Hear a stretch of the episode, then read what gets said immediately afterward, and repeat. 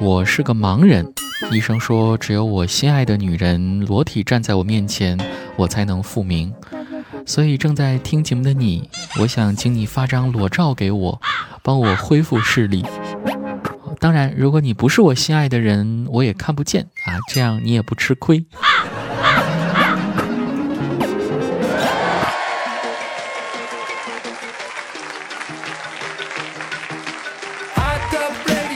喜马拉雅的听众朋友们，大家好！二十天不见，欢迎您再次收听《去你的段子》，我是这段时间非常努力读书的主播子木。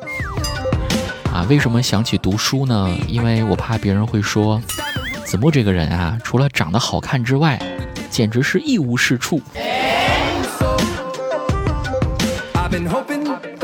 昨天和几个哥们儿在路边摊喝啤酒吃烤串儿，只见有一对陌生男女走过来。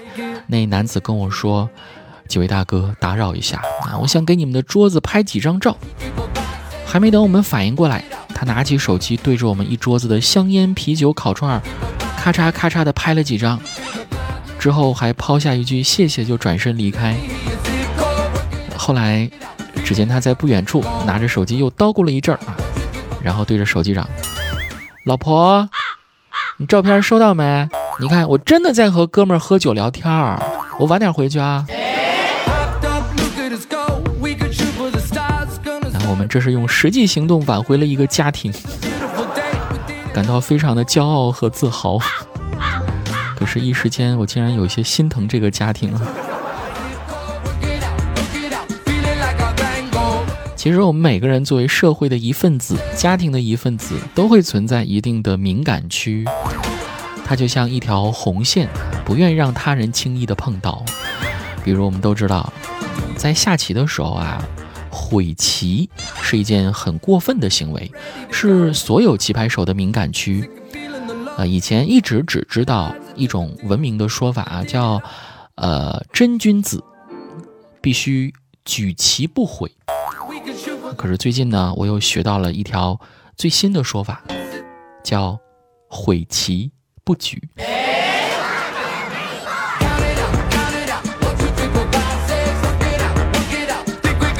就我们的身体而言，有时一些难言之隐也会成为敏感的方面啊。就像我们若冰的老公，昨天腰子不太，啊不是，是腰不太舒服啊。若冰陪老公去医院检查，会诊的医生问，啊最近有没有同房啊？若冰马上回答说：“没有啊。”医生说：“你别打岔，我不是问你，是问你的男人。”啊，这什么意思啊？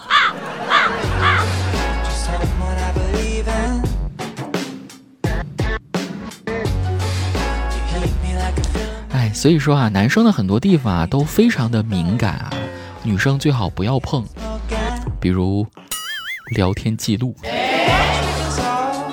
再比如钱包，啊，今天中午的时候，我女朋友趁我午睡，偷偷的到我钱包里拿钱，于是我质问她，我每月就只有这么点零花钱，你还要拿我的？你有没有考虑过我的感受呢？她说，我有考虑过呀，所以说我到你那儿拿钱的时候才会蹑手蹑脚的，我怕吵醒你。啊，一时间我竟然有些感动。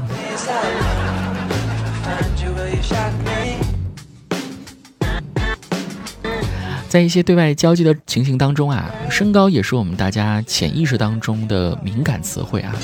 思考一下，每当有人问起你的身高的时候，是否下意识的都会报高一点点呢？比如学校体检的时候啊，矮个的同学呢，在测量身高时，就会不注意的踮起脚尖，尽可能的让自己的字面身高高一些，哪怕这是为了满足自己一点小小的虚荣心。而这一刻，这几厘米也变得相当的重要。之前还有一项统计说呢，很大一部分人群都会虚报自己的身高，男生普遍说自己有一米七、一米七五、一米八，啊，女生呢则说自己一米六、一米六五这样子。我都知道我是一个很实在的人嘛，从不虚报自己的身高啊，是一米七四就绝对不说自己一米七五。可这哥们儿虚荣心简直太强了，实际一米六八，对外报一米八六，还跟我说呢，幺六八幺八六，这都差不多嘛。兄弟，你是当别人都瞎吗？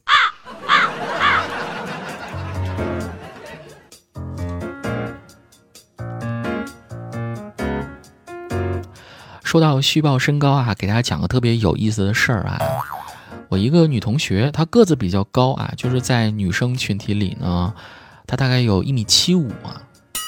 为此还一直找不到男朋友，因为身高比较高，说要再穿个呃高跟鞋啊啥的，男方就显得矮了，非常没自信。于是这女同学就想到一个办法，在相亲的时候呢，虚报自己的身高是。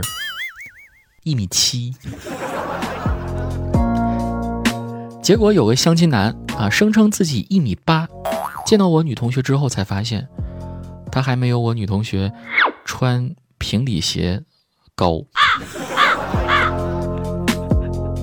哎，我严重怀疑这个相亲男是跟我昨天裸聊，不不是，是跟我昨天网聊的哥们儿。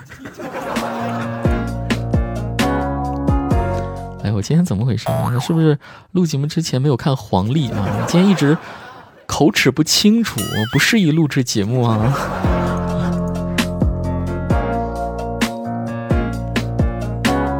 好，接下来时间一起来关注一下听众朋友们的精彩留言部分啊。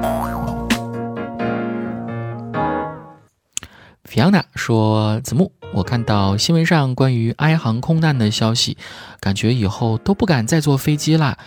你说飞机还能称得上是最安全的交通工具吗？”其实这个问题我是这样想的：每个人呢固有他的命数，没有什么事情是绝对安全的。你说飞机容易出事儿，所以不坐飞机啊？难道你走路就安全吗？走路。有卡跟路卡死的，是不是？吃饭还有噎死的，难道你就不吃饭吗？喝水还有呛死的，你难道就不喝水吗？啊，做那什么事儿的时候还有爽死的，难道你就，是吧？坐飞机嘛，就别想什么空难不空难的啊。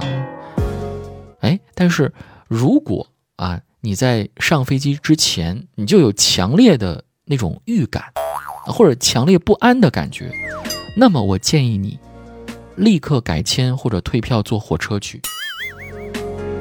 就为什么这样说呢？我跟你们说一个我的切身经历啊。就我有一次吧，从兰州飞北京，也是心里也不知道为什么莫名的烦躁，就感觉就是不想上这架飞机。于是呢，我就选择了改签啊，中转回的北京。结果，你们猜怎么着？原本啊，就我原本坐的那个班次啊，他晚点了五个小时。是不是把你们吓一跳？好，这一季的去你的段子就是这些。最后送给大家一首歌曲《触电》，我们下期节目再见喽，拜拜。